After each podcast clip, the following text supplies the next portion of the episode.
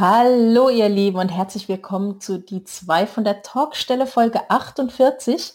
Und wir haben heute wieder einen Gast und der hat, ich glaube, uns beide so ein bisschen nachdenklich gemacht, oder Vera?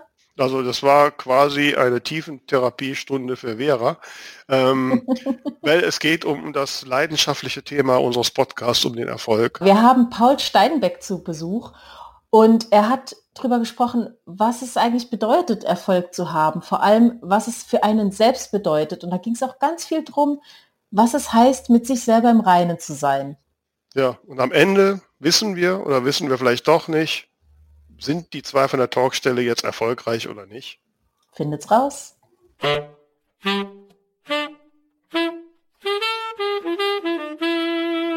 Hier sind sie wieder, die zwei von der Talkstelle, Tamara Leonhardt und Vera Nentwich, mit ihrem Podcast übers Schreiben, Lesen und allem, was dazugehört.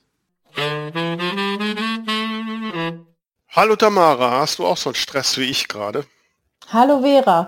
Ähm, ein bisschen, ehrlich gesagt, ja. Ich bin gerade auf der Suche. Mein Auto hat den Geist aufgegeben und dann habe ich irgendwie diese Woche jeden Abend irgendwelche Webkonferenzen und äh, ja, was ist denn bei dir los? Ich habe einfach total viel Arbeit und ja, und wie das ist in diesen Zeiten, man hat unendlich viele Online-Treffen. Ich kann mich nicht erinnern, dass wir vor dieser ganzen Corona-Kram, dass ich mich so oft mit Menschen persönlich getroffen hätte, wie ich jetzt Online-Treffen habe. Ja, ich muss auch sagen, ich hatte auch bisher nicht so viele Online-Treffen. Also das, äh, das ist gerade seit letzter Woche geht das irgendwie total ab. Ja, es ist, ist natürlich auch so, ne? November und, und so ist auch immer so von der Arbeitszeit immer so, ein, so eine Zeit, äh, wo relativ viel ist, wenn das so gerade die Lücke ist zwischen Herbst und Weihnachtsferien, ne? da knubbelt mhm. sich alles irgendwie im November.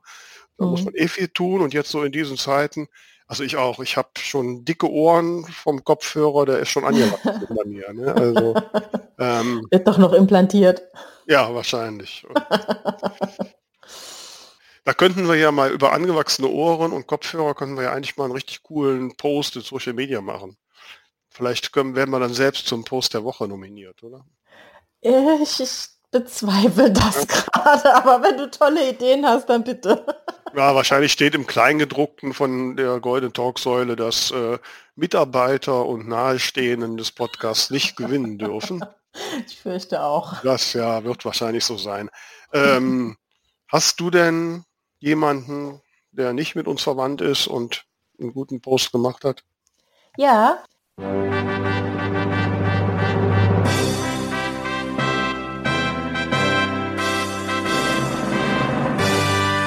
Die goldene Talksäule. Ich habe äh, eine Autorin, die hat auch schon mal hier äh, uns erzählt, warum sie schreibt. Und die hatte einen Post, der meines Erachtens viel, viel mehr Beachtung verdient, mhm. als er bisher bekommen hat. Und zwar, ähm, also auf dem Bild, also es war auf Instagram und auf dem Bild steht äh, in so, so Zeitung, ausgeschnittenen Zeitungsschnipseln, wie so ein Erpresserbrief, äh, mhm. steht Fake News. 2020 war dramaturgisch ganz einfach. Da dachte ich schon, um was geht es denn da? Und habe mir den Text dazu zu, äh, durchgelesen. Jetzt könnte ich vielleicht mal kurz sagen, um wen es überhaupt geht. Und zwar ist die äh, Autorin des Posts ist die Irina Antonia Kogler. Und sie schreibt, dieses Jahr gab es so viel Negatives, so viel Lügen, so viel Wut und Ärger auf der Welt. Aber ich will mich nicht von solchen Dingen gefangen nehmen lassen. Lasst uns positiv denken und die schönen Seiten betrachten. Was war gut im Jahr 2020? Worüber habt ihr euch gefreut? Wollt ihr mir von den guten Dingen, die euch dieses Jahr passiert sind, erzählen? Und das ist leider ein bisschen untergegangen und ich würde mich sehr freuen, wenn ihr alle bei ihr mal vorbeischaut und ihr positive Dinge unter diesen Post setzt. Also auf Instagram Autorin irisantonia.kogler und das würde ich gerne als Post der Woche nominieren. Das ist eine sehr schöne Idee. Wir packen den Link in unsere Show Notes und dann könnt ihr direkt drauf posten. Es erinnert mich gerade an in der, in der aktuellen Zeit haben sie auch ein Thema 50 gute Dinge an 2020 hm, aufgelistet. Okay. Und da waren total ganz witzige bei. Da habe ich äh, zum Beispiel so ein YouTube-Video von einem Amerikaner, der hat so ein Ninja Warrior Parcours. Ich weiß nicht, kennst du diese Sendung Ninja Warrior, wo irgendwelche Leute sich da durch ja. abenteuerliche Parcours hangeln müssen? So, der hat so ein Ninja Warrior Parcours für Eichhörnchen gebaut. und, äh, und hat dann gefilmt, wie die Eichhörnchen sich bemühen, an ihre Nüsse zu kommen. Und das ist so toll. Und diese oh, Viecher sind ja so gewitzt, ne? das glaubt man ja nicht. Ne? das ist irgendwie, ich habe da, hab das geguckt, also, ja, also total, also es gibt sehr positive Dinge an 2020.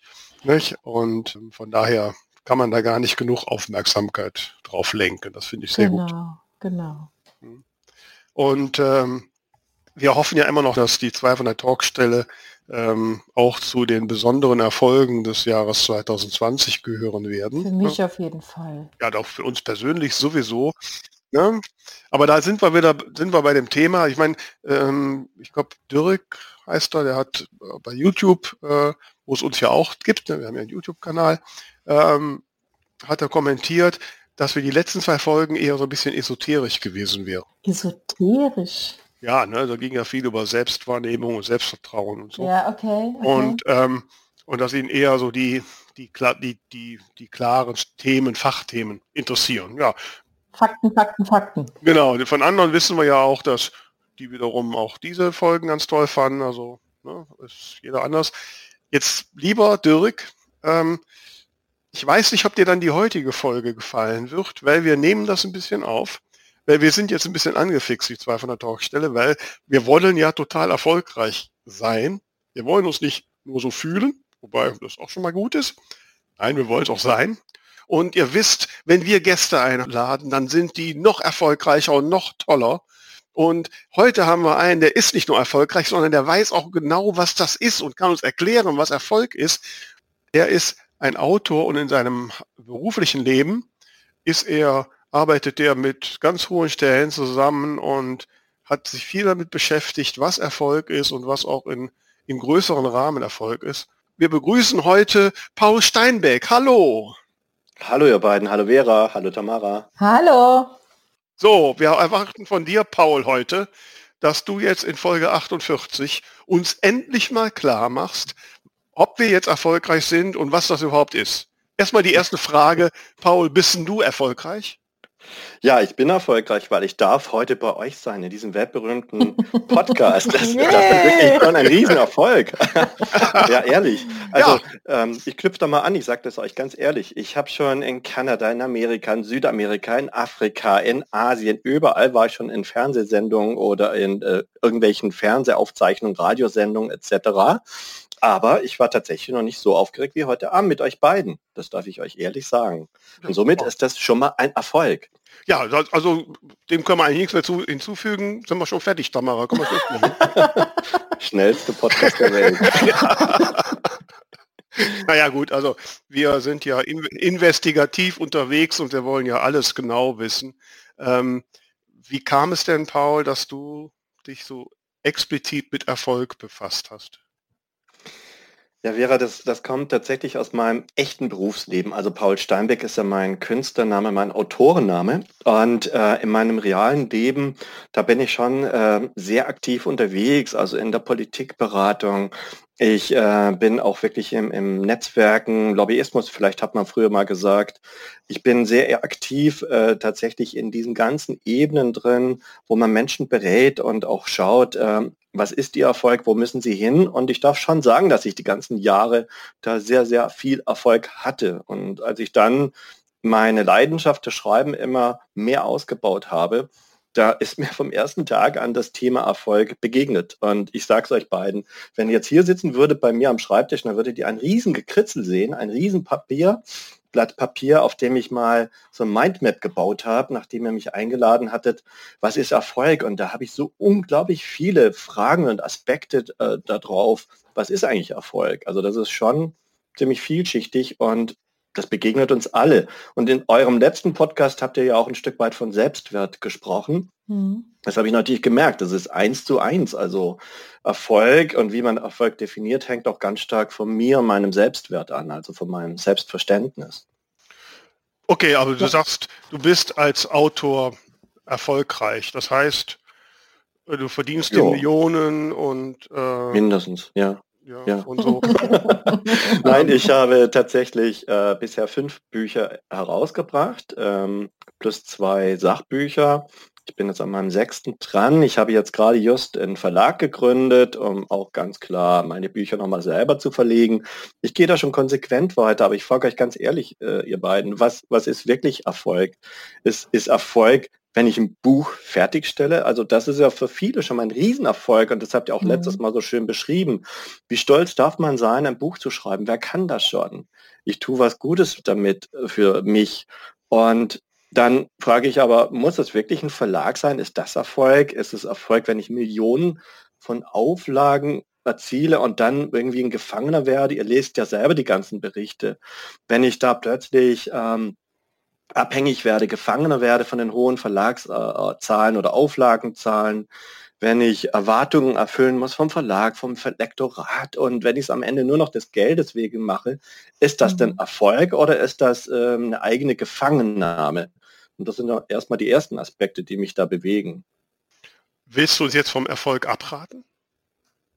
Nein, auf keinen Fall. Aber ich habe tatsächlich gemerkt, ähm, lass mich das vielleicht anders sagen. Ich habe kürzlich ähm, eine wunderbare Leserunde zu Ende geführt. Und ähm, so wie du es auch ähm, neulich erzählt hast, Vera, super Rezensionen gekriegt bei den Büchern. Man ist ja immer ganz glücklich und froh. Und ähm, ihr habt ja auch mal diskutiert, was ist ehrliche Kritik. Das alles habe ich dann angenommen, habe aber gemerkt, als dann eine Person geschrieben hat, naja, ich möchte das Buch jetzt nicht schlecht machen, aber ich konnte irgendwie mit dem jetzt nicht ganz was anfangen und hat erklärt, warum. Und dann Mhm. habe ich zurückgeschrieben, vielen Dank, weil wenn allen mein Buch gefällt, dann habe ich als Autor was falsch gemacht. Das war meine Sichtweise, weil ich meine jetzt damit nicht Cornwall-Geschichten oder Liebesromanzen oder was wir ja massenhaft am Markt haben, sondern ich meine auch kritische Romane. Und da habe ich den Erfolg darin gesehen, wenn auch nur ein einzelner Mensch meine Botschaften versteht, dann habe ich schon Erfolg. Also was ich eigentlich propagiere ist, definiert euren Erfolg selber für euch. Guckt, Mhm. was wollt ihr eigentlich erreichen und was ist für euch der Erfolg und lasst euch nicht von der Minderwertigkeit treiben, dass ihr jetzt äh, die großen Millionenauflagenzahlen erreichen wollt. Das will ehrlich gesagt jeder von uns am Ende des Tages. Aber dazwischen gibt es noch ganz viele andere Erfolgsstufen. Mhm. Ich habe im Vorfeld so ein bisschen von dir gelesen. Ja, ich habe mich mal vorbereitet. Und mich hat sehr angesprochen, äh, ein Satz von dir, wo du gesagt hast, ein, ein Buch ist ein Kunstwerk.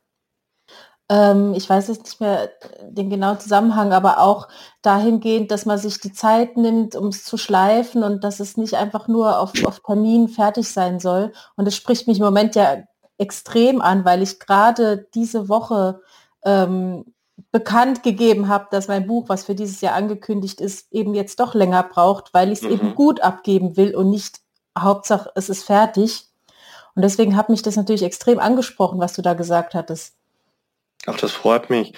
Ähm, absolut. Ich, ich sage es ganz ehrlich und frage auch, wer hat das Recht überhaupt zu richten? Wer hat das Recht zu urteilen?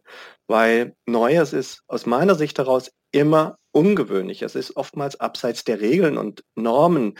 Ohne das würden wir nie was Neues schaffen, sei es in der Kunst, sei es in der Musik. Und ähm, da tue ich mir manchmal wirklich sehr schwer, ähm, Werke zu beurteilen oder verurteilen. Und ich habe da neulich mit einem riesen Filialisten, einem Buchhändler gesprochen und ähm, habe ihm auch die Geschichte erzählt von einem Buch. Es ist ein wunderbares Buch, weil es ist sowas von traurig. Es handelt von Lokomotivführern aus dem Zweiten Weltkrieg, die die Todeszüge in die Konzentrationslager gefahren Mm. haben. Und der Autor hat wunderbar recherchiert, also äh, wirklich erschreckend äh, in dem Sinne wunderbar recherchiert, weil er sehr detailgetreu war. Mhm. Und aber der Text hätte durchaus noch mal durch ein, zwei Lektorate und Korrektorate gehen dürfen. Mhm. Aber, und jetzt kommt der Punkt, dadurch, dass das so unvollständig wirkte, hatte ich das Gefühl, ich lese das Tagebuch eines Lokomotivführers in seiner Sprache. Und ähm, dann habe ich plötzlich das Gefühl gehabt, das ist ja fast schon ein Kunstgriff. Und dann habe ich auch den Buchhändler gefragt, wer von uns beiden würde jetzt urteilen dürfen, ob dieses Buch ein Erfolg ist oder nicht. Und das hat ihn sehr nachdenklich gemacht. Und das hat mich unglaublich gefreut, dieses Gespräch. Und das ist genau das, was du ansprichst. Ein Buch ist ein Kunstwerk, es ist Kultur. Und wir haben im Sport, im Leistungssport und überall, auch in der Musik, haben wir Spitzensport, Profimusiker und wir haben den Breitensport oder, sage ich mal, Volksmusik. Und äh, YouTube-Channel sind voll mit auch diesen Volksmusikfesten oder sonstigen Musikkapellen, aber auch voll von Topstars. Und ich frage mich immer, warum ist bei uns Schriftstellern dieses Nebeneinander dieser verschiedenen Levels nicht erlaubt und äh, ich denke, für die Volksmusik, also für die Menschen, die jetzt mit ihrer Laienkapelle da irgendwas aufzeichnen und einstellen, ist das genauso ein Erfolg. Und das bewegt mich schon. Also Neues schaffen muss man ja auch zulassen können. Also diese, diese Klassifizierung, also die Beispiele, die du gerade gebracht hast, ähm, bei der Schriftstellerei, aber speziell auch bei der Musik. Mhm. Ähm, da gibt es ja so die, die Topstars, von denen man hört und die, die Milliarden und Millionen verdienen. Und es gibt ja die große, große Riege der weniger bekannten Musiker oder die nur in bestimmten Szenen bekannt sind. Ähm, aber oft sind das technisch gesehen die viel besseren Musiker. Absolut. Ja? Und, Absolut. Äh, und, und das ist ja genau der Punkt, auch beim Schreiben, wenn wir jetzt so sehen, dann, dann gibt es so dieses, dieses Feuilleton, ne, FAZ und so, die eine Art Bücher besprechen. Ähm, die völlig anders sind als das, was die Masse der Menschen liest. Mhm. Ähm, und da ist es in diesem, in dieser Gemengenlage ist es doch extrem schwer, sich irgendwie zu orientieren und, und, und, ähm, und zu wissen, ja, wo stehe ich denn da? Ähm, wie macht man das? Also da, da, letztendlich ist es wichtig, dass du für dich so eine Roadmap entwickelst und auch eine Positionsbestimmung, also so Marker Points definierst. Du musst als Schriftstellerin oder Schriftsteller für dich definieren, wo möchtest du wann stehen und äh, was ist dir wichtig mit dem, was du tust. Und wenn du sagst, ich möchte einfach Menschen oder Geschehnisse dem Vergessen entreißen und will das Buch schreiben und das wird vielleicht posthum, wenn ich tot bin, ähm, Berühmtheit erlangen. Oder es wird dann einfach helfen, eine Brücke zu schlagen zu späteren Werken, die das dann nochmal aufgreifen. Dann kann das für mich schon ein Riesenerfolg sein. Also es geht nicht allein um Stilelemente oder um neue Genres, sondern es geht für mich auch darum, äh, Inhalte und Botschaften zu transportieren. Und wir hatten neulich ähm, in einem Forum eine, eine schöne Diskussion, wo ich dann gefragt habe, ja, würde denn ein Tucholsky oder würde in Hesse oder in Böll, würden die heute überhaupt noch einen Verlag finden? In einer Zeit, wo wir wirklich diese massenhaften äh, Bücher auf dem Markt schwemmen, Liebesromane, Cornwall-Romane, wie sie alle heißen, ich habe die Namen schon der Autorinnen vergessen, Pilcher, glaube ich, hieß sie damals. ähm, versteht ihr, das, das sehe ich halt als schwierig an, wie heute auch äh, Erfolg definiert wird in dieser Massenware. Und äh, wo ist früher der Erfolg gewesen? Das geht ja auch dann, das ist der Parallelstrang, den wir eigentlich jetzt gerade mitdiskutieren, was ist eigentlich mein schriftstellerischer Auftrag? Habe ich überhaupt einen Auftrag? Und ähm, erfülle ich diesen Auftrag? Das, das ist für mich wie ein Parallelthema, was immer mitschwingt bei all diesen Fragen, äh, wenn ich mich hinterfragen will, bin ich erfolgreich und wo habe ich meine Messlatte? Also wo kann ich mich orientieren? Ja, aber genau das ist doch die Frage. Ähm, wo orientiere ich mich? Weil gerade so wie du es geschildert hast, wir haben da eine, eine, eine sehr vielfältige Szene. Man sieht die Pilchers und die, ähm, wie heißen sie, Liebesroman und die alle Millionen verkaufen und die Rollins und so weiter. Mhm. Und dann komme ich als völliger No-Name aus irgendeinem Dorf und äh, ja, wie finde ich mich dazu? Natürlich kann ich eine Zeit lang glücklich sein und sagen, okay, super, ich habe überhaupt ein Buch geschrieben. Nicht? Ähm, aber aus eigener Erfahrung weiß ich, dass das natürlich ein Glück ist, was nicht ewig hält. Ne? Der Mensch will sich ja weiterentwickeln. Also, mhm. und wo fängt es an, ähm, ja, wo fängt es an, dass ich mich äh, zu sehr äh, danach orientiere? Wo ist das Maß, wo ich merke, so hier ist gut und das, das ist so das, was ich erreichen kann? Das, das ist ja alles sehr vage und ich habe es eigentlich bis heute für mich nicht gefunden. Wobei du ja Ziele hast. Du möchtest Kabarettistin werden, du willst äh, Piano-Profi werden und du möchtest äh, schreiben. Das sind ja ganz wichtige Karriereziele für dich und äh, da hast du ja auch bestimmt äh, Etappenziele, glaube ich mal, definiert, ähm, die du erreichen willst. Und jetzt kommt diese alte Binsenweisheit wieder zum Tragen. Jeder ist seines Glückes Schmied. Das ist aber tatsächlich so. Es gab mal im Schwarzwald einen Knecht, also ein Mensch, der war Knecht bei einem Bauernhof, der Horst Lapp. Und äh, der hat äh, tatsächlich dann angefangen, als Legastheniker ein Buch zu schreiben mit viel Mühe, für, mit viel Not, hat selbst ähm, im Selbstverlag damals äh, die ganzen Auflagen selber finanziert. Und natürlich wollte niemand die Bücher haben und niemand kaufen. Was hat dieser Mensch gemacht? Er hat gesagt, ich schaffe mir meinen Erfolg selber, weil er wusste, was er will hat die Bücher ins Auto gepackt und ist mit seinem klapprigen alten Auto vom Buchhandel zu Buchhandel gefahren und hat mit denen so lange gesprochen, bis sie die Bücher aufgenommen haben. Plötzlich wurden die Medien aufmerksam und der gute Mann wurde dann in den frühen 90ern tatsächlich deutschlandweit sehr, sehr bekannt und fast schon berühmt. Ähm, Vera, da will ich nur damit sagen, er hat für sich das so definiert, was er als Erfolg haben will und sehen will, dass Menschen seine Geschichte verstehen und annehmen und hat das dann auch sich selber realisiert für sich seinen Erfolg. Ich, wenn ich jetzt in meinem normalen Berufsleben wäre und du wärst so ähm, eine Mandantin von mir, dann würde ich dich fragen, Vera, was möchtest du denn mit deinen Büchern erreichen? Was ist deine Botschaft, die du mit deinen Büchern hast? Du hast ja tolle Figuren geschaffen, die leben ja fast schon für sich selbst. Deine Cover sind ja unglaublich lebendig. Also da bringst du auch viel Kraft rein. Ähm, und äh, da müsste ich jetzt dich auch fragen dürfen, Vera, was, was möchtest du denn erreichen mit deinen Büchern? Äh. okay, ähm, ja, was möchte ich erreichen mit meinen Büchern? Also ich möchte letztlich den Menschen schöne Stunden machen und hier und da auch ein bisschen nachdenklich machen. Und da hast du ja so viele Rezensionen, wenn man bei dir mal nachguckt auf den einschlägigen Verkaufsportalen, äh, was die Menschen über deine Bücher schreiben, dann, dann müsstest du doch eigentlich die glücklichste Frau der Welt sein, oder? Ähm, also, Ah ja, ich glaube, ich weiß nicht, ob das in der, in der Natur irgendeines Menschen liegt. Ja gut, wahrscheinlich, wenn man irgendwie so buddhistisch oder so oder sowas. Also mhm. Also natürlich strebt der Mensch immer so ein bisschen nach mehr. Wobei, ich muss da ein bisschen, wenn du von mir persönlich sprichst, schon auch ein, so das ein bisschen einordnen. Ähm, mhm. Ich habe ja meine berufliche Karriere mit Anfang 20 in einem amerikanischen Direktvertriebssystem begonnen. Und ähm, habe auf Bühnen gestanden und tausenden von Menschen gesagt, was sie alles schaffen können. Mhm. Ähm, also so diese, diese, diese Erfolgs, äh, äh, ja, dieser Erfolgshype der 80er, das waren die 80er, ne? Also die wilden 80er. Und, ähm, und da habe ich halt auch gelernt, dass mit diesem nach einem Erfolg streben, und ich würde das jetzt gerne das Wort Erfolg in Anführungszeichen setzen, äh, nach dieser Art Erfolg streben, kann einen auch ganz weit von sich selbst wegführen und kann einen auch ziemlich kaputt machen.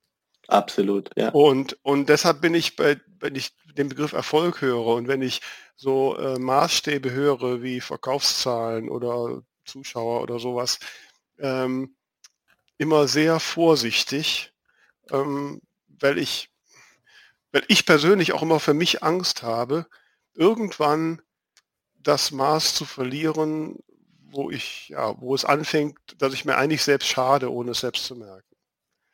Mhm. Ähm, weil man das ist kann, ein toller Ausspruch, ja.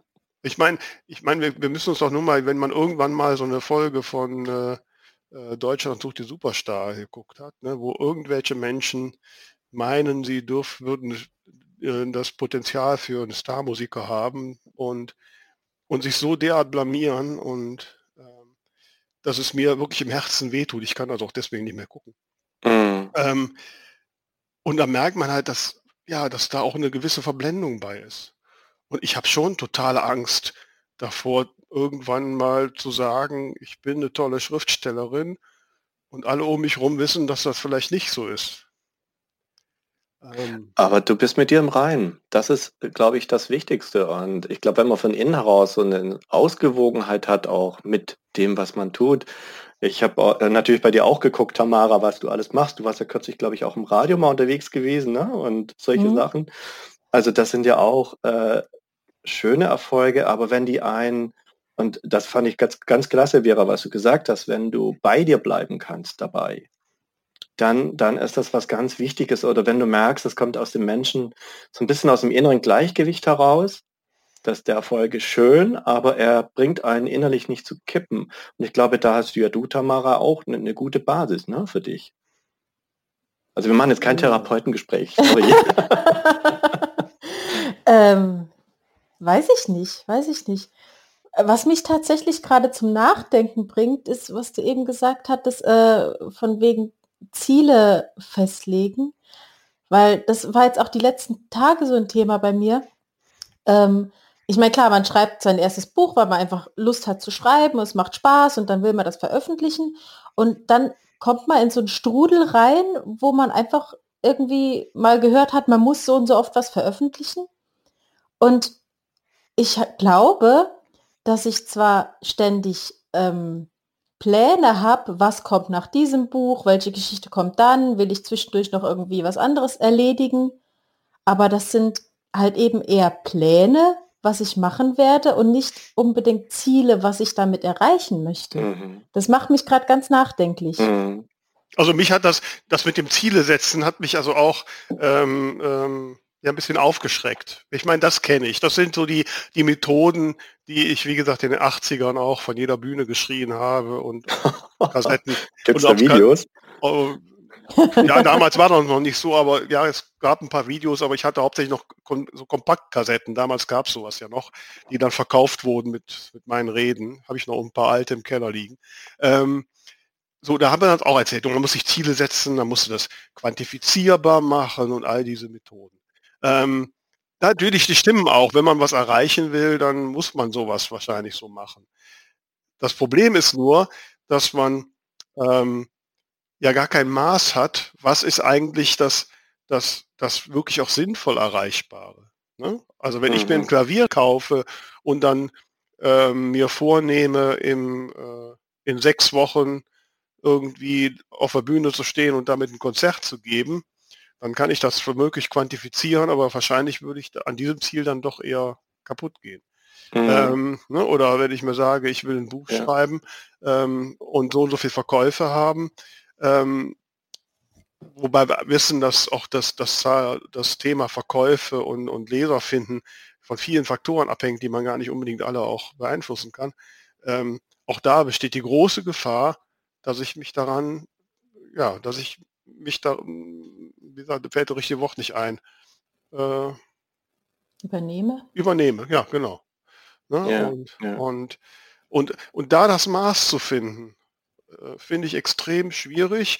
Und deswegen bin ich bei diesem quantifizierbar Ziele setzen immer so ein bisschen vorsichtig. Da bin ich vollkommen bei dir. Ich kenne ja auch diese Chaka-Leute, mit denen hatte ich mhm. tatsächlich viel zu tun und wir haben sie immer die Klonmanager genannt früher. Und äh, die kommen jetzt gerade wieder aus den Löchern rausgekrochen. Das ist irgendwie verrückt. Das mhm. passiert immer alle so zehn Jahre oder einen bestimmten Rhythmus. Aber ähm, da gibt es noch einen feinen Unterschied. Wir alle, wir kennen ja die Bücher, Mission, Bestseller und wie sie alle heißen, die es da auf dem Markt gibt. Die sind natürlich klasse und äh, die, die ziehen ja unfassbar viele Leute an. Und ich habe ja auch von ihm den Vortrag damals gehört auf der Messe und so weiter, weil mich es interessiert hat. Ähm, ich sage aber, das ist ein bisschen fein im Unterschied, äh, was ich denke. Und zwar geht es bei mir darum, wenn du eine Reise tust und sagst, okay, ich möchte erstens nach Südafrika, und zweitens, ich will das mit dem Fahrrad machen. Dann habe ich mir schon Ziele gesteckt, die mir entsprechen. Und das ist das, was ich meine. Dieses Ziel, ich liebe Fahrradfahren, also muss Südafrika mit dem Fahrrad kommen. Ich liebe Abenteuer und das werde ich unterwegs genügend haben, aber am Ende möchte ich in Südafrika rauskommen. Und das ist so ein bisschen mein Anker in der Zukunft, der mich auch anzieht und auf den ich zuarbeite.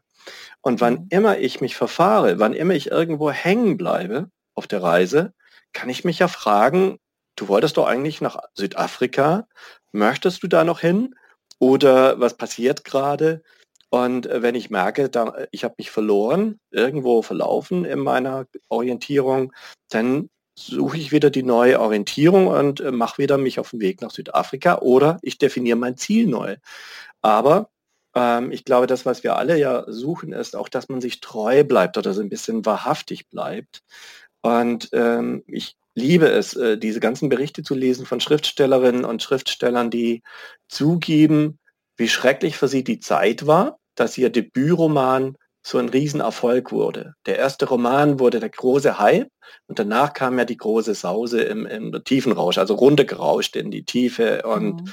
diese, dieses Loch, das da plötzlich da war, weil man dachte jetzt, es gehört einem das Universum und die Welt steht offen und jedes Buch wird ein Bestseller. Bis dahin, dass dann Verlage plötzlich gekündigt haben und äh, nicht wenige mussten tatsächlich dann auch für sich dann Hilfe, professionelle Hilfe holen, weil sie nicht mehr weiterkamen. Das, das meinte ich. Also, dass die Ziele sind unterschiedlich, äh, je nachdem, wie man sie auch nimmt. Also gerade die Ziele, von denen du sprachst, ich kenne sie, wie gesagt, die sind ja auch von außen oftmals aufoktroyiert.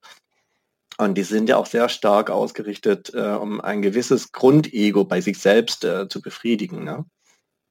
Ja, und das ist genau der Punkt. Das finde ich sehr gut, dass du gerade sagst und äh, dass wir da auch ein bisschen den Bogen schlagen zu den ganzen Auguren, die es ja gerade in der Self-Publishing-Szene gibt. Ne? Ich meine, äh, 60, 60 Tagen zum Bestseller und so. Mhm. gibt ja ähm, äh, im deutschsprachigen Raum jetzt und in Amerika schon was länger. Ich denke, äh, erinnere nur, nur an John Locke, der da irgendwie Millionen verkauft hat.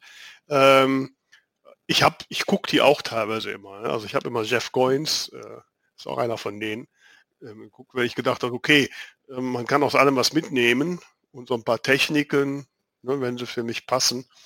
Ähm, aber ja, letztlich hat das mit der Freude am Schreiben natürlich nichts zu tun und ich glaube auch, dass da viele dann äh, etwas machen, weil sie meinen, das ist Erfolg, aber das hat mit ihnen nichts zu tun. Und und das Wichtigste, was du gerade bei dem Beispiel mit Südamerika oder Südafrika gesagt hast, wenn so ein Ziel aus dir herauskommt und wenn du sagst, okay, weil ich das gerne mache, mhm. äh, dann ist das ein gutes Ziel. Wenn du das machst, damit andere Leute irgendwas machen oder irgendwas sagen oder irgendwas tun, dann die Finger davon lassen. Bin ich vollkommen bei dir, ja. Mhm. Das ist, das ist wirklich auch äh, eine Geschichte. Und das andere ist, ähm, wenn ich mir zum Ziel setze, dass ich mal bei diesem weltberühmten Herrn namens Danny Scheck auftauchen will in seiner Literatursendung, ein Nachfahre von unserem Heinrich Radnitzky, wenn du so möchtest, ähm, dann, dann muss ich wirklich sagen, es blutet mir immer das Herz, wenn ich sehe, wie er da die Bücher über diese äh, Schräge da in die Tonne äh, schmeißt und so. Ich finde das so schrecklich. Also mhm. ähm, ihr kennt diesen Spruch. Für die Welt bist du nur ein Buch, aber für deine Autorin und deinen Autoren bist du die Welt. Das heißt, dieses eine Werk, was er so achtlos wegschmeißt, wie so Massenware, das, das ist für jemand äh, so viel Herzblut drin. Mhm. Und ähm, ist das denn ein Erfolg, wenn ich es in die Sendung geschafft habe und die Aufmerksamkeit gekriegt habe, dass dann ein selbsternannter ähm, Literaturpapst sagt, das ist nichts und plötzlich ist es nichts und meine ganze Welt bricht zusammen. Hm. Also wir haben ja, äh, Tamara und ich, haben ja auch gedacht, ne, wie du schon am Anfang sagtest, äh, man muss sich einfach auch erfolgreich geben. Ne? Haben wir äh, diverse Anfragen gestartet. Ich habe zum Beispiel schon Christine Westermann als Talkgast eingeladen und eine Absage bekommen. Ähm, die Einladung an Elke Heidenreich ist noch raus, aber noch keine, noch keine Rückmeldung und wir haben noch ein paar mhm. andere vor. Mal sehen. Ja, man, man, muss ja manchmal einfach sich große Ziele setzen. Ne? Ja. Mal sehen, was dabei passiert. Ähm, aber ähm, bei den Büchern, also das, was ich ja schön finde bei Büchern, ist halt wirklich, wenn ich, wenn ich merke, Menschen haben Bücher gelesen und haben da wirklich ja, den Hand, haben da wirklich Spaß dran und haben eine schöne Zeit damit. Und äh, ja. so und das finde ich toll. Also wenn ich dann hier in meiner Stadt irgendwie so ins Café, im Café sitze und irgendeine ein äh, andere andere Gast kommt auf mich zu und sagt, ah, Sie sind doch die Schriftstellerin, ich habe das gelesen, so toll. Das finde ich super. Das sind absolute Highlights und ja. da könnte das das einzige verkaufte Buch sein, wäre dann egal. Das ist doch mhm. schön. Ja, da darf ich kurz äh, nur eine schöne Anekdote, weil mir die kürzlich passiert ist und die hat mich so berührt, ähm, erzählen. Die ist ähnlich. Ich habe, wie gesagt, eine äh, schöne Leserunde gehabt zu meinem letzten Buch und die war wirklich wunderbar, die Leserunde, weil sehr viele Bloggerinnen damit reinkamen. Und eine hat dann das Buch beschrieben und besprochen und ich fand alles, was mir wichtig war in diesem Buch, fand ich in ihren Worten wieder. Ich habe mich sowas von verstanden gefühlt mit dem, was sie zum Ausdruck gebracht hat und wie sie es auch ausgesprochen hat. Und dann ähm, habe ich auf Instagram ihre, ihre Videorezension gesehen und habe mich erstmal auf den Fußboden gesetzt, weil diese, diese Bloggerin, die das so wunderbar erfasst hat, besser als alle anderen dieser Welt, ähm, war eine 15-jährige Bloggerin. Und sie hat in ihren 15 Jahren mit einer unfassbaren Reife alles verstanden, was mir wichtig war. Und hat auch für sich dann so Ziele abgeleitet und hat gesagt, ja, es ist eigentlich schon wichtig, das. So, und dann habe ich mich gefragt, ist, ist denn so eine Botschaft eines solchen ähm, Konversationspartners weniger wichtig oder wichtig als die Botschaft einer berühmten Persönlichkeit? Klar, mhm. Namen zählen, Namen ziehen, aber Sie könnte wahrscheinlich heute Abend äh, in unserem Podcast hier uns unglaublich viele tolle Sachen erzählen. Und vielleicht würde dann eine Elke Heidenreich, also ich will ja nichts Böses, ne? ich schätze sie sehr, aber vielleicht würde sie immer zwischendrin auf die Uhr gucken, Mensch, wie lange geht das hier noch? Und äh, wann habe ich meinen nächsten Termin?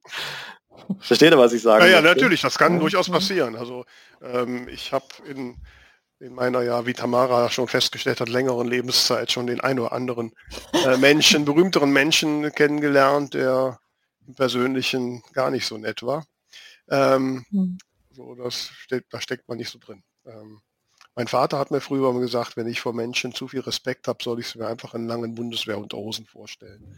Dann hätte ich da keinen Respekt vor und das funktioniert gut. ja, ja, das ist ja der berühmte Moderatorentrick auf der Bühne, ne? Wenn ja. du dir das so vorstellen sollst. Aber das. Aber Paul, jetzt hast du, hast du davon, erzähl doch mal ganz kurz, machen wir mal einen kleinen Exkurs hier. Äh, du hast jetzt, welches Buch war das denn, was diese 15-Jährige da so verstanden hat? Erzähl doch mal, was das ist. Ja, das geht ähm, also das Buch selber heißt Apokalypse 2146, ist ein äh, Buch, was in der Zukunft spielt, aber im Prinzip die Gegenwart beschreibt. Und mir ging es mhm. eigentlich, äh, das ist der dritte Band einer Trilogie und auch hier geht es mir darum, darzustellen, was kann ein einzelner Mensch in dieser Welt bewirken viele Menschen sagen ja immer, ich kann ja selber nichts bewirken. Ich bin ja so klein und machtlos und die da oben.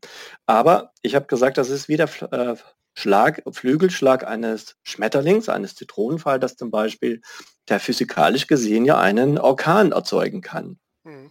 Und diese, dieses Bild, diese Metapher habe ich in diesen drei Büchern verarbeitet. Es geht um, um die Kraft, die ein einzelner äh, entfalten kann. Es geht aber auch um die Macht, es geht um, um die Machtgier und Machtgelüste der Menschen und äh, was sind die Auswüchse dessen. Und äh, das habe ich, um es besser beschreiben zu können, in die Zukunft verlagert. Es ist also somit nicht wirklich ein, äh, ein Fantasy- oder Fiction-Roman, aber es ist halt dort angesiedelt und deshalb wird es auch klassifiziert. Das ist auch ein neues Thema, warum wir ständig immer diese Klassifizierungen machen.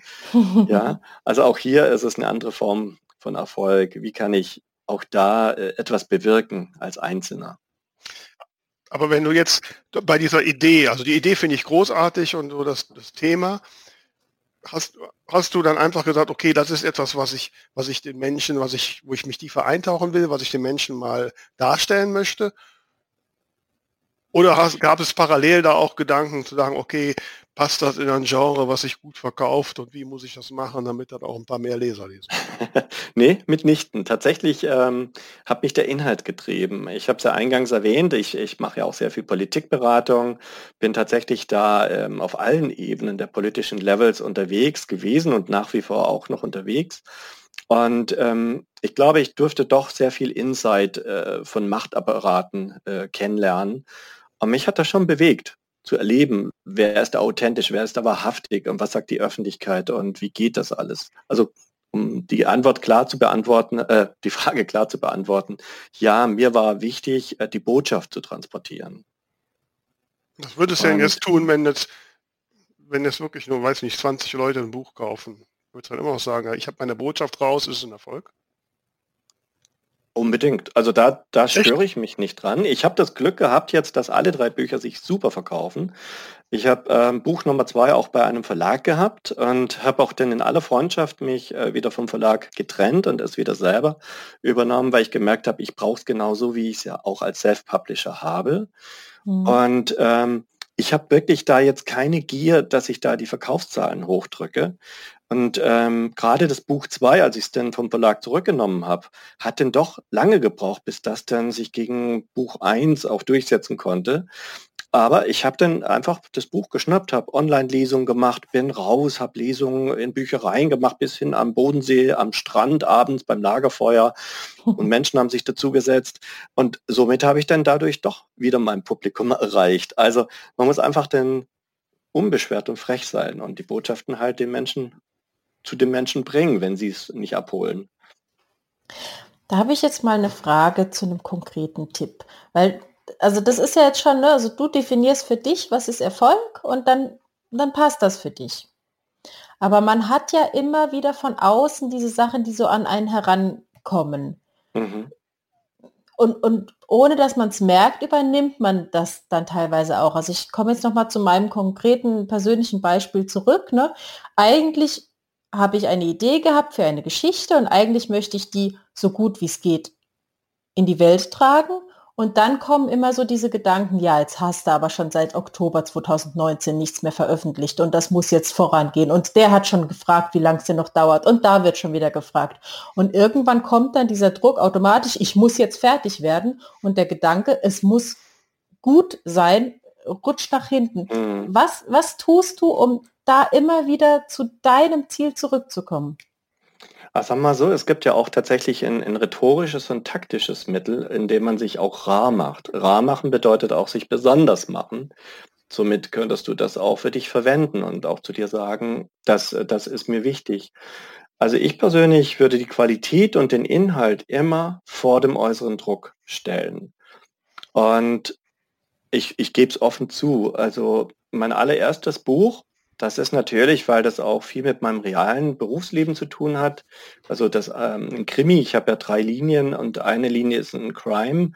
Und diese Krimi spielt halt auch in meinem Berufsleben. Und natürlich haben sehr viele Menschen das gelesen, auch sehr hochrangig gestellte Menschen. Und eines Tages lief ich da eine große Sitzung herein, ganz viele Leute saßen da drin und der Sitzungsleiter guckt mich an und sagt, Mensch, Herr XY, ich habe ja ihr Buch jetzt gelesen und habe ja gesehen, das ist ja Self-Publishing ne? und äh, lächelte suffisant. Und ich gucke ihn an und sage, ja, da sehen Sie mal, was man alles als Unabhängiger heutzutage leisten kann. Ne? Man braucht die Dinosaurier nicht und habe ihn angeguckt. Da war er still. Also sprich, man, man kann einfach frech kontern und ich gebe aber auch zu, dass ich danach nicht ganz unbefangen war und dass ich gemerkt habe, das hat mich beschäftigt, trotzdem. Mhm. Also ja. gerade Self-Publisher werden ja doch immer wieder so belächelt, aber ich suche mir denn die ermutigenden Situationen oder Stimmen um mich herum und besagter Buchhändler mit seinen vielen Filialen, der vor ein paar Tagen mit mir telefoniert hat, der hat mir so gut getan, weil er gesagt hat, Mensch, helfen Sie mir, den Indie-Autoren, also Self-Publishern, in meinen Buchhandlungen Raum zu verschaffen. Und das fand ich toll. Und dann mhm. äh, an die klammer ich mich, Tamara, das wollte ich damit sagen. Also yeah. dann suche ich mir lieber andere Stimmen, die mir vielleicht zusprechen und mir helfen. Mhm. Aber es gibt ja auch, es gibt doch auch innere Maßstäbe, ähm, die man auch nicht ganz so jetzt wegschieben kann. Also ich kenn, kann das Problem von Tamara sehr gut nachvollziehen, mir genauso. Ne? Also mhm. es gibt so eine Seite, mir fällt gerade die Adresse nicht ein, die immer so überwacht, wann äh, in welcher Reihe der nächste Teil kommt. Und da mhm. steht dann drin, ähm, üblicherweise erscheinen die Teile von Vera Nentwigs Biene Hagen Krimis dann und dann. So, und jetzt mhm. letztlich stand da, stand da drin, dass ich da jetzt schon Monate überfällig bin und man nicht weiß, ob noch was kommt. Ne? ähm, so, und dann denke ich mir immer, ja, jetzt hast du vielleicht da Fans mühsam aufgebaut und die lesen jetzt und ja, und lösen sich von dir, nur weil du nicht in die Pötte gekommen bist. Ne? Ähm, so. Äh, und das löst dann auch bei mir Druck aus, wo ich dann denke, oh, du müsstest jetzt unbedingt mal wieder. Und, ähm, und so. Also das ist schon so eine, so eine schwierige Mengenlage, die ich nicht so einfach ausschalten kann. Mm, mm. Aber für euch könnt doch auch, also so mache ich es auch für mich. Ich, ich sage mal, ungefähr alle 15 Monate würde ich gerne mein Buch fertig bekommen. Das ist auch so ein Rhythmus, der passt. Weil äh, es gehen ja viele Monate mit Lektorat, Korrektorat und nochmal Testlesern, Nacharbeiten da ins Land. Und die 15 Monate sind ein guter Rhythmus man kann sich ja auch diesen Rhythmus geben und auch sich selber so ein bisschen ein Raster geben, dass man sagt, ähm, ich sollte schon bis dann und dann ein paar Ziele erreicht haben. Also auch hier haben wir wieder Ziel, äh, mit Zielsetzungen und Erfolge erzielen damit. Ähm, so, so ein bisschen eine Struktur geben, hilft schon manchmal. Aber ihr müsst für euch im Klaren sein, ob ihr das überhaupt wollt und braucht. Aber mhm. ich, was ich meine ist, wenn ich acht bis zehn Bücher pro Jahr veröffentliche und solche, solche Superfrauen, Supermänner gibt es ja offenbar in dieser Welt, ähm, dann, dann ist das deren Ding. Ich glaube nicht, dass sie glücklich sind und Qualität liefern, ohne sie zu kennen. Mhm. Aber wenn ihr sagt, okay, für mich ist ein Rhythmus von 24 Monaten gut und da habe ich noch 21 Zeit, also im Laufe des folgenden Jahres, dann passt das. Dann habt ihr euch den Rahmen gesteckt, den ihr braucht und könnt euch darin auch in Ruhe bewegen. Aber hast du nicht mhm. Angst, wenn du dir jetzt so einen Rahmen, also momentan würde so ein Rahmen 24 Monate mir sehr entgegenkommen, ja, würde mhm. den Druck lösen. Aber ich hätte natürlich schon auch Angst, damit dann ähm, vieles von dem, was ich jetzt die letzten Jahre mir mühsam aufgebaut habe, auch wieder zu gefährden, weil die Erwartung eben eine andere ist. Das kann gut sein, Vera. Also für mich ist es ein bisschen fern, weil ich auf das tatsächlich noch nicht geachtet habe so, sondern äh, für mich tatsächlich immer das andere im Fokus stand. Deshalb, äh, da müsste ich wahrscheinlich von euch das eher lernen und verstehen, äh, die Sorge um, um, um den Verlust der Fans. Ich glaube ja, dass die auf jeden Fall zurückkommen, wenn sie, wenn sie merken, da ist wieder von Vera was auf dem Markt oder von Tamara. Ich glaube ehrlich gesagt auch, dass es eher so, so ein innerer Druck ist oder vielleicht auch so ein künstlicher Druck, der so in der, in der, in der Szene kursiert, weil ich habe ja jetzt die Tage halt diesen Post veröffentlicht, wo ich geschrieben habe, Leute, sorry, das wird dieses Jahr nichts mehr. Und da kam so viel Zuspruch von Bloggern, von Lesern, von anderen Autoren, die gesagt haben, dein Buch braucht so lange, wie es braucht. Ist doch in Ordnung. Also ich glaube schon, dass es eigentlich eher ein, ein künstliches Problem ist, was man aber so im Hinterkopf hat. Ja gut, ja. also wir werden es irgendwann mal feststellen. Also wenn ich denn jetzt irgendwann dann wieder ein Buch rausbringe, ja gut, da weiß ich ja nie. Wenn es der totale Hit wird, dann werde ich wissen, okay, hat nicht geschadet. Wenn es nicht so gut läuft, dann werde ich mich immer fragen, hätte ich es verbessern können, wenn ich es was eher gemacht hätte. Mhm. Also ich habe mal mir die Blogger-Szene angeguckt oder auf diesem berühmten Portal namens Lovely Books habe ich mir mal die mhm. ganzen mhm. äh, Menschen angeschaut, die dort äh, ihre, ihre ganzen Accounts haben und sehe, was die äh, lesen und mit welch einem Durchsatz die das lesen. Mhm. Ja, das stimmt. Das heißt, ich bin überzeugt, die können sich die Wartezeit äh, bis zu eurem neuen Buch locker, locker überbrücken. Und ähm, ich glaube, da müssen wir und dürfen wir uns wiederum auch gar nicht so ernst nehmen. Und die Freude, wenn von mhm. euch wieder was dann eines Tages unterm Christbaum oder im Osternest liegt, ist vielleicht umso größer, wenn da was kommt. Wichtig ist, und das tut ihr beide ja, ihr macht ja einen Riesenjob, ihr bleibt wahrnehmbar. Ihr, ihr seid äh, politisch, also verbandspolitisch aktiv, ihr seid äh, in den ganzen Social Medias aktiv, ihr macht eure Talkstelle. Somit seid ihr präsent und somit äh, geht euer Name ja nicht verloren. Hm. Ach, das ging aber jetzt runter wie Butter, ne? ja, sehr schön. Wobei ich, ich beobachte die Szene genau. Ja, ja, ne? Also kannst du schon einschmeilen. Das ist schon gut. ähm, ähm, da kommen wir aber auch zu einem anderen Thema, was mich auch immer beschäftigt, ist, und das möchte ich ein bisschen aufgreifen, was du ganz am Anfang gesagt hast, dass äh, man, gerade wenn jetzt so der, der Name zumindest in der Bubble ein bisschen bekannter ist, ähm, da vieles auch in einen hinein ja, interpretiert wird und ähm, auch eigentlich ein Druck entsteht. Also ne, Beispiel, ich kaufe mir ein Klavier und alle gehen jetzt davon aus, dass ich super Klavier spielen kann. Und ich bin immer noch nicht weiter als Fuchs, du hast die Gans gestohlen. Und, Jetzt schon seit drei Wochen. Ja, genau, genau, seit drei Wochen. ja, es geht ein bisschen schneller von der Hand, aber an der einen Stelle, wo ich mit der linken, da muss ja mit der linken und der rechten, da hacke ich immer noch. Das schaffe ich nicht so in dem Tempo. Ne? Ähm, so. Also solche Sachen. Oder mit dem Kabarett. Ähm, ich hätte zwar nichts dagegen, wenn mir jetzt irgendein Veranstalter, wenn es die dann irgendwann mal noch gibt, äh, weiß nicht, die Europatournee andient oder sowas, aber es ist ja eher unwahrscheinlich. Also guckt man doch, wenn man Glück hat, dass man in irgendeine kleine Kulturcafé mal auf der Bühne darf. Ne? Ähm, so, das empfinde ich jetzt nicht als den riesigen Erfolg. Ja. Also gemessen an dem, was andere. Natürlich kann man sagen, es ist ein Erfolg überhaupt, dass ich ein Kabarettprogramm habe und damit auf die Bühne komme und den Menschen, die da vorsitzen, auch im Regelfall Spaß mache. Ähm, ne? Also da ist immer so eine, da ist immer so eine Diskrepanz zwischen dem, ja, zwischen, zwischen allem Möglichen. Also ihr merkt, ich hadere da extrem mit, Paul. Ne? Du musst jetzt so, wir sind auch ziemlich am Ende, du musst mir jetzt mal die goldene Regel sagen, damit ich endlich vollends zufrieden bin und mich erfolgreich fühle. Aber das kennst du ja, das musst du aus dir heraus selber bringen. Ich kann nur dein Spiegel sein, ich kann dir nur helfen zu reflektieren. Ich merke aber, in unserem Gespräch sind da einige gute Erkenntnispunkte gekommen. Und schau mal, Vera, äh, einfach ein Beispiel von mir kurz erzählt zu deinem Klavier. Ich habe äh, oben auch ein Musikzimmer. Ich habe auch gerade zur Vorbereitung für unsere Gesprächsrunde hier nochmal ein bisschen Schlagzeug gespielt, äh, damit ich da richtig schön reinkomme okay. temperiert, wohl temperiert in die äh, Gesprächsrunde komme. Aber da oben steht auch ein Piano und da mhm. oben steht auch ein altes Horn. Und ähm, ich habe das Piano vor ein paar Jahren gekauft, weil ich mir mein Leben lang gewünscht habe, Klavier zu spielen. Und ich mhm. habe das jetzt auch autodidaktisch mir beigebracht.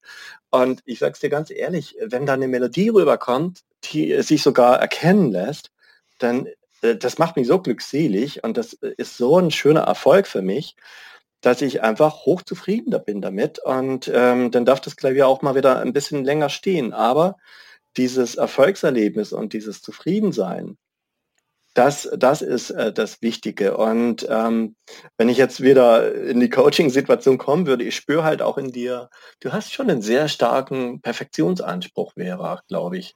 Schon, äh, vermute ich jetzt mal. Und du bist auch mit dir nicht immer wahrscheinlich zufrieden, weil du immer noch sagst, das könnte noch ein Tick besser gehen. Das heißt, dort, wo du gucken musst, ist, wenn du äh, mit dir im Reinen bist, auch mit dem Schreiben, und das geht ja uns allen so, oder mit dem, was ich tue, wenn ich mit mir im Reinen bin, dann bin ich zufrieden. Und das ist ja auch ein, ein Stück weit der Erfolg, den ich suche. Am Ende suchen wir ja Zufriedenheit. Ja, ist richtig. Wobei die auch immer mit, mit ähm, damit zusammenhängt, was man auch wieder gespiegelt bekommt. Also dass jemand mhm. ausschließlich, äh, wie nennt man, intrinsisch zufrieden ist, also nur aus sich selbst raus und den Rest ihn nicht interessiert, halte ich für relativ unwahrscheinlich. Naja, na guck mal Helge Schneider an.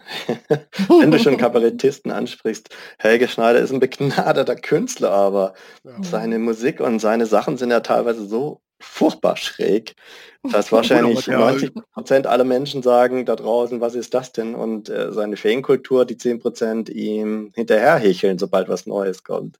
Naja, also, also das sind schon mehr als 10 Prozent. Also, ähm, na, also da hast du ja ein Beispiel gemacht. Klar, also ich tue mich zum Beispiel mit Helge Schneider mit seiner Komik, nicht mit seiner Musik, mit seiner Komik schwer, es ist nicht meine Art Humor, aber ähm, aber es ist sicherlich genial, mit sowas Schrägem auf die große Bühnen und Filme und was auch alles ähm, richtig ja, erfolgreich zu sein. Also allein das ist ja eine Kunst. Ähm, insofern ist das Beispiel vielleicht nicht ganz so ideal. Ja, Aber, der, ähm, ich meine, was ich sagen wollte, uns wirst du wahrscheinlich glücklich machen, wenn du eines Tages auf der Bühne fuchst, du hast die ganz gestohlen auf dem Klavier spielst. Okay, das ist jetzt ein, das ist ein Wort. Okay, da schauen wir mal. Also ein erreichbares Ziel. ja, jetzt äh, ist das jetzt eine Spezialtherapiesendung für Vera oder? Ähm? Nein, das ist ja immer schön, wenn du an einem äh, Pass pro Toto machst. Ne? Also wenn du an einem Beispiel äh, für die anderen das auch besprichst und erklärst. Also ich glaube, uns geht es allen so. Wenn du mit einem Menschen sprichst, äh, findet jeder für sich ganz viel raus und, und sagt, das kenne ich, das geht mir auch so. Ja, und das hoffen wir ja bei unserem Podcast, nicht, dass da draußen die äh, ich sage, ich wollte jetzt sagen, die Millionen von Hörer, aber wir haben ja heute gelernt, das ist ja gar nicht so wichtig, wie viel es ist. Drei Hörer, die das alle ganz toll finden und die haben wir mindestens, das weiß ich, die kenne ich persönlich. Ähm, da sind wir eigentlich schon glücklich. nein, da sind wir nicht eigentlich schon glücklich, da sind wir glücklich, Tamara, oder was sagst du dazu? Ja, auf jeden Fall. Jo, du brauchst keine Therapie, nur ich brauche die, merke ich gerade. okay, du musst jetzt irgendwie, ich muss das jetzt verarbeiten, Tamara. Du musst jetzt mal irgendwie die Überleitung zum weiteren Thema machen. Die Überleitung, ja. ähm.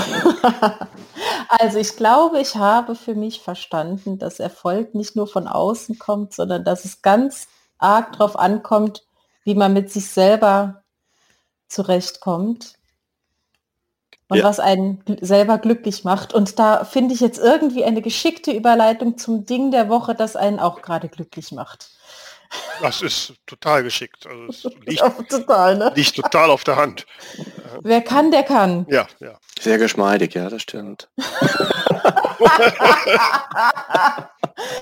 ah, die Ironie.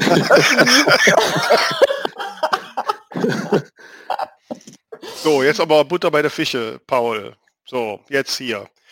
Hast du, weißt doch, du hast ja schon mal eine Sendung gehört, hast du ja, ja. gesagt, ne, dann weißt du, wir haben am Ende immer das Ding der Woche. Das Ding der Woche. Gibt es irgendwas in den letzten Tagen, lieber Paul, was dich so bewegt, ergriffen, überrascht oder was auch immer hat, dass du sagen willst, das möchtest du gerne unseren Hörern und Hörern näher bringen? Ja, abseits von dem Herrn mit dieser blonden Tolle, die jetzt inzwischen sehr graut ist, gibt es ja noch andere Dinge im Leben. Also das wolltest du jetzt nicht als Ding der, also gut, als Ding der Woche. Nein, nein, nein, nein aber ich habe ein anderes Unding gefunden, weil das äh, ist unglaublich, was da einem auch äh, dann plötzlich als Werbung entgegenschleudert in den sozialen Medien. Und ein Unding war für mich äh, eine, eine Homepage und eine Anzeige die Überschrift ist unfassbar für mich, wie du mit einem Buch, und jetzt überspringe ich die ganzen Zwischentexte, aber hunderte von Interessenten gewinnst du monatlich fünfstellige Einnahmen und mehr generierst. Da sind wir wieder beim Thema Erfolg. Ne? Also das sind für mich Dumpfbacken äh, Versprechen, die eh niemand einhalten kann und die mich natürlich wieder in, in ein sehr, sehr äh, materielles Erfolgsmodell reinschieben. Das ist mein mhm. Unding der Woche. Okay, du hast das Konzept nicht verstanden. Wir haben ein Ding der Woche, kein Unding der Woche.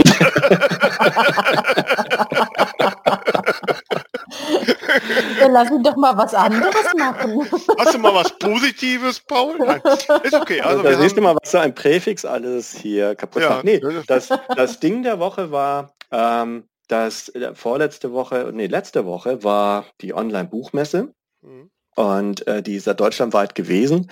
Ich habe zum ersten Mal auch mitgemacht und äh, muss sagen, es hat mir riesen Freude gemacht und das war richtig breit gestreut, auch über die Hashtags, äh, über alle Social-Media-Kanäle hinweg und auch über eine zentrale Plattform, so viele Autorinnen, Autoren kennenzulernen und auch Bücher, Werke, Blogger. Also das fand ich sehr anstrengend, fast wie bei einer echten Messe. Und hm. ich muss sagen, die Online-Buchmesse war für mich der Erfolg und das Ding der vergangenen Woche. Mhm. Cool.